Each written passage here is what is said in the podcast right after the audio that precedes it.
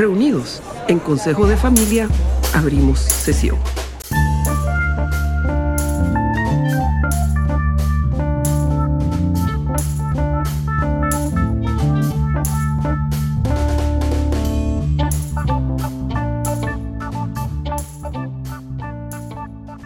Hola Gonzalo, ¿cómo estás? Muy bien, querida Margaret. Un gusto estar contigo nuevamente.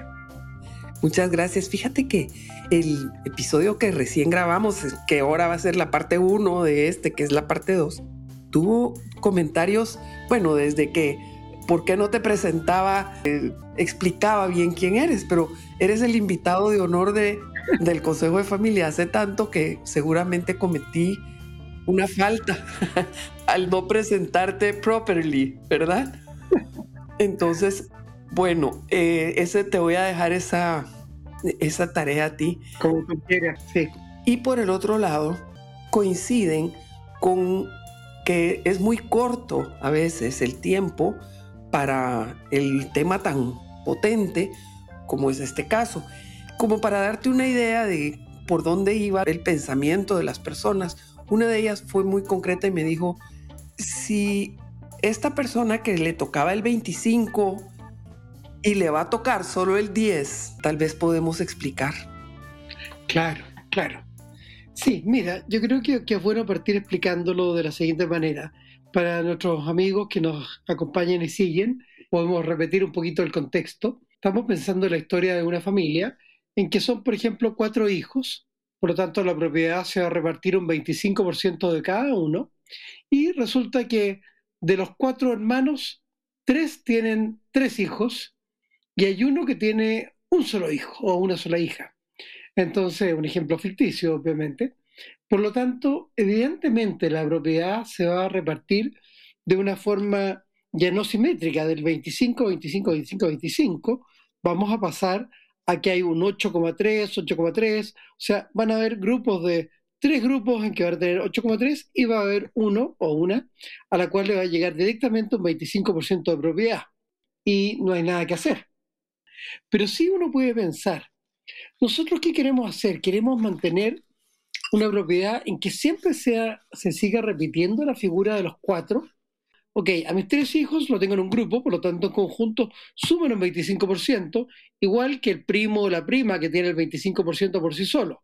Y eso es la estructura por ramas. Pero la otra alternativa es pensar en que sea una estructura de propiedad eh, per cápita o por persona en que cada uno tenga su propiedad y por lo tanto yo no me sienta amarrado, eh, obligado incluso a tener que estar de acuerdo con mi hermano, porque yo puedo entender que me coincido mucho más con una prima, un primo, con el que fuera, y por lo tanto de cara a eso yo me puedo aliar, digamos, puedo apoyar. De alguna manera lo que estás haciendo es liberando a las ramas de precisamente ese encierro de rama, ¿verdad? Exactamente, eso es lo que estamos haciendo. ¿Qué es el modelo más norteamericano versus el modelo más europeo que tendemos a, adoptar en América Latina, en que estamos agrupados más bien por ramas? Y en el fondo eso le da más libertad. los norteamericanos creen más en empoderar a cada accionista, que cada uno sea, sea propietario. Obviamente las grandes compañías americanas está muy atomizada la propiedad, por lo tanto a veces como que no hay verdaderos dueños.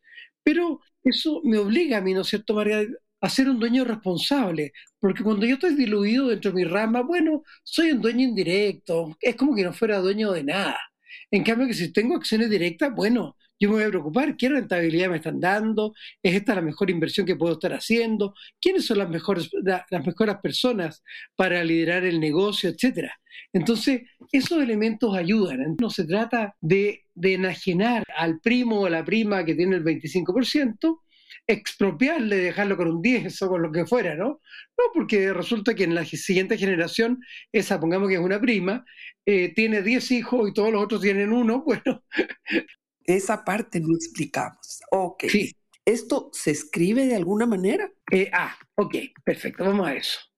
Esto tiene sentido solamente si todos se ponen de acuerdo, porque si uno mantiene ramas y los otros van per cápita, obviamente unos quedan fragmentados y los otros quedan consolidados y por lo tanto hay una simetría.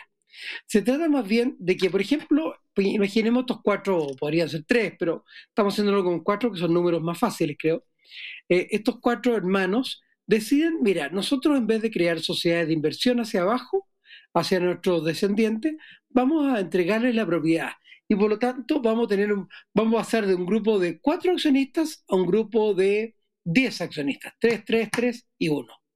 Entonces, por lo tanto, esos 10 van a entrar en pleno como accionistas. No quiere decir que todos van a estar en el, gobierno corporativo. Eh, eso tendrá que verse después. Pero de esa forma tú haces que tengan propiedad directa y no indirecta y por lo tanto los empoderas como dueños, como socios y propietarios que tienen que preocuparse de buscar la mejor gobernanza para su negocio. No se trata de quitarle nada a nadie de su propiedad. Sí, ahora, ¿eso se puede revertir en algún momento? Buena pregunta. Sí, esa es una pregunta muy importante, muy clásica, podríamos decir, en términos de que de que cuando tú estás establecido en ramas, tú puedes decir, ¿sabes qué? Vamos a abolir las ramas y vamos a entregarle su propiedad directa a cada uno. Y eso es lo que han hecho algunas familias así legendarias, memorables o, de muchas generaciones hacia adelante. Por lo tanto, van a ser accionistas individuales. Es un paso más fácil. Un paso un poquito más difícil es que se produzca el reagruparse en ramas. También lo he visto pero obviamente implica que yo tengo que dejar de lado mi propiedad individual y empezar a tener una propiedad colectiva. Y por lo tanto estoy obligado a ponerme de acuerdo con mis hermanos para poder tener una postura común de cara a nuestros primos, por ejemplo. Y aquí estamos haciendo lo simple, porque podrían ser más generaciones y estamos hablando primos de segundo grado o lo que fuera, ¿no? Sí. Esto que tú estás proponiendo creo que es producto de la experiencia con empresas de más de tres o cuatro generaciones, que por nuestro medio no hay muchas. Por eso suena como difícil, porque no hemos visto eh, cómo funciona, pero definitivamente son fórmulas. Sí, tal cual, tal cual. Yo creo que, que es muy importante lo que tú dices, Maggie, porque, porque efectivamente estamos en un continente relativamente joven. La mayor creación de riqueza se ha producido en los últimos 15, 20 años, podríamos pensar, ¿no es cierto?, en nuestro continente, que ha habido un, crecimiento mucho más acelerado en, en, los niveles de vida, en todo sentido, etcétera. Por lo tanto, ahora estamos teniendo el problema, porque claro, antes habían algunos grupos familiares que duraban muchas generaciones, centenarios incluso, pero no eran la mayoría. Entonces, por lo tanto, nuestra experiencia como continente, digamos, ¿no es cierto?, subcontinente, todavía es corta y es joven. Es por eso que en el fondo esta experiencia empieza a ocurrir con grupos que están pasando de a la tercera o la cuarta o más generaciones, en que efectivamente ahí empiezan a preguntarse algunos, oye, ¿no será mejor empoderar a accionistas individuales en vez de obligarlos a subordinarse a una rama en que de repente puede ocurrir, y creo que era uno de los ejemplos que dábamos, te encuentras con un hermano carismático, pero no necesariamente el mejor gestor o líder o lo que fuera, y que de alguna forma eh, coopta, ¿no es cierto?, a sus hermanos y hermanas, y en la práctica termina generando una influencia que va más allá. Y eso puede ser nefasto, porque lo que queremos en general para el buen gobierno corporativo es que los que tienen su propiedad en juego tengan el mismo nivel de poder político, no un poder político o de gobierno corporativo exacerbado por sobre el riesgo económico que están corriendo. ¿Cómo lo dejamos estipulado? Ok, en el testamento, en la acta de constitución, mm, en el protocolo. ¿Tú sabes por qué? Porque aquí nos preocupa un poco la transmisión, que vendamos, que alguien no se sienta tan dueño mm. y quiera vender. Claro, claro. Yo creo que efectivamente una familia tiene que construir una serie de acuerdos y que obviamente se capturan a menudo en el protocolo familiar, eh, quizás en los estatutos de las compañías, etcétera, pero principalmente en el protocolo familiar. Y por lo tanto, al momento de tener esa discusión, aparece como pertinente el hacerse la pregunta, de decir, oye, nuestro piloto automático, podríamos llamarle, nos va a llevar a que probablemente organicemos por ramas, pero será lo más conveniente y es ahí donde las familias, a mí me gusta hablar a veces de las almas viejas, esas familias que han pasado por momentos complicados, por situaciones complejas, se dan cuenta que a veces el sobreponderar el peso político de ciertos individuos puede ser nefasto.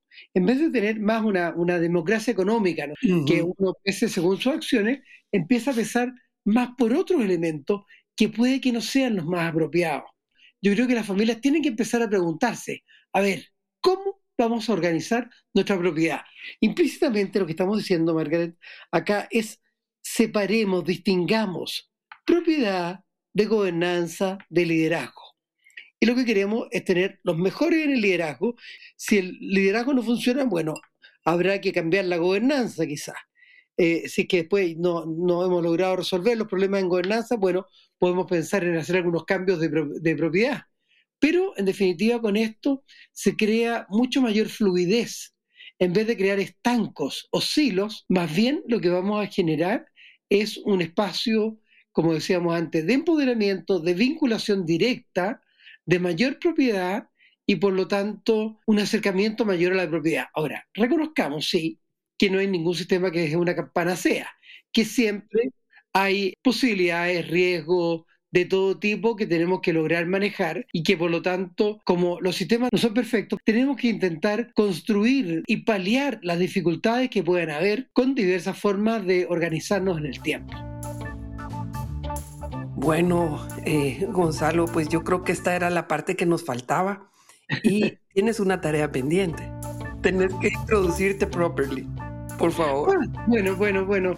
Oh, que eh, lo que puedo decir que soy chileno, director de dos centros de empresas familiares, fundador de uno, eh, que tengo la suerte de hacer talleres en todas partes del mundo casi, en cuatro continentes fácilmente, con grupos familiares. Soy el fundador de una compañía llamada Proteus, en que trabajamos con grupos familiares de muchos países, incluso en Asia, en Europa o en Estados Unidos, y que es un grupo muy multidisciplinario que tenemos 28 años de experiencia. Soy profesor, quizás debiera agregar, de la Universidad Católica de Chile. Soy director del programa Governing, en que efectivamente que se hace de modo, de modo híbrido y en que Margaret es una de nuestras profesoras estrellas, así que felices de contar con de contar contigo como siempre y de enriquecernos con, tantas experiencias mutuas, aprendizaje.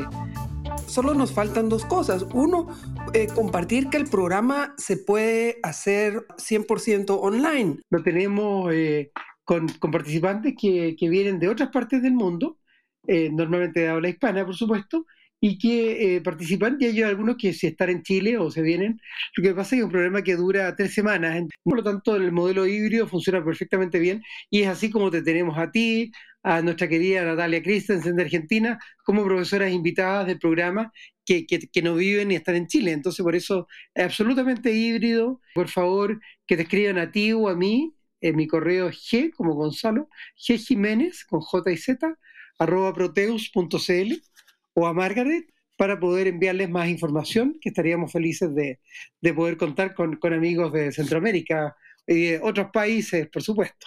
Idealmente viniera el grupo familiar, ojalá completo, varios de ellos, porque se producen las conversaciones entre ellos, las sinergias, las interacciones, los codazos o los guiños que dicen tanto, tanto en ese sentido, ¿no? Pues sí, y solo faltó eh, que dijeras que eras top influencer en el tema de empresa familiar. Estoy un poco viejo para eso, pero sí, eh, he sido elegido el año anterior como parte de, los 100 academic eh, influencers de, en materia de, empresas familiares. Se me olvida, qué amorosa eres. Gracias por recordármelo. Eh, gracias a ti por tu presencia siempre y esto ha sido Consejo de Familia, el podcast donde hilamos fino los dilemas de las empresas familiares. Muchas gracias, Gonzalo. Hasta muy pronto.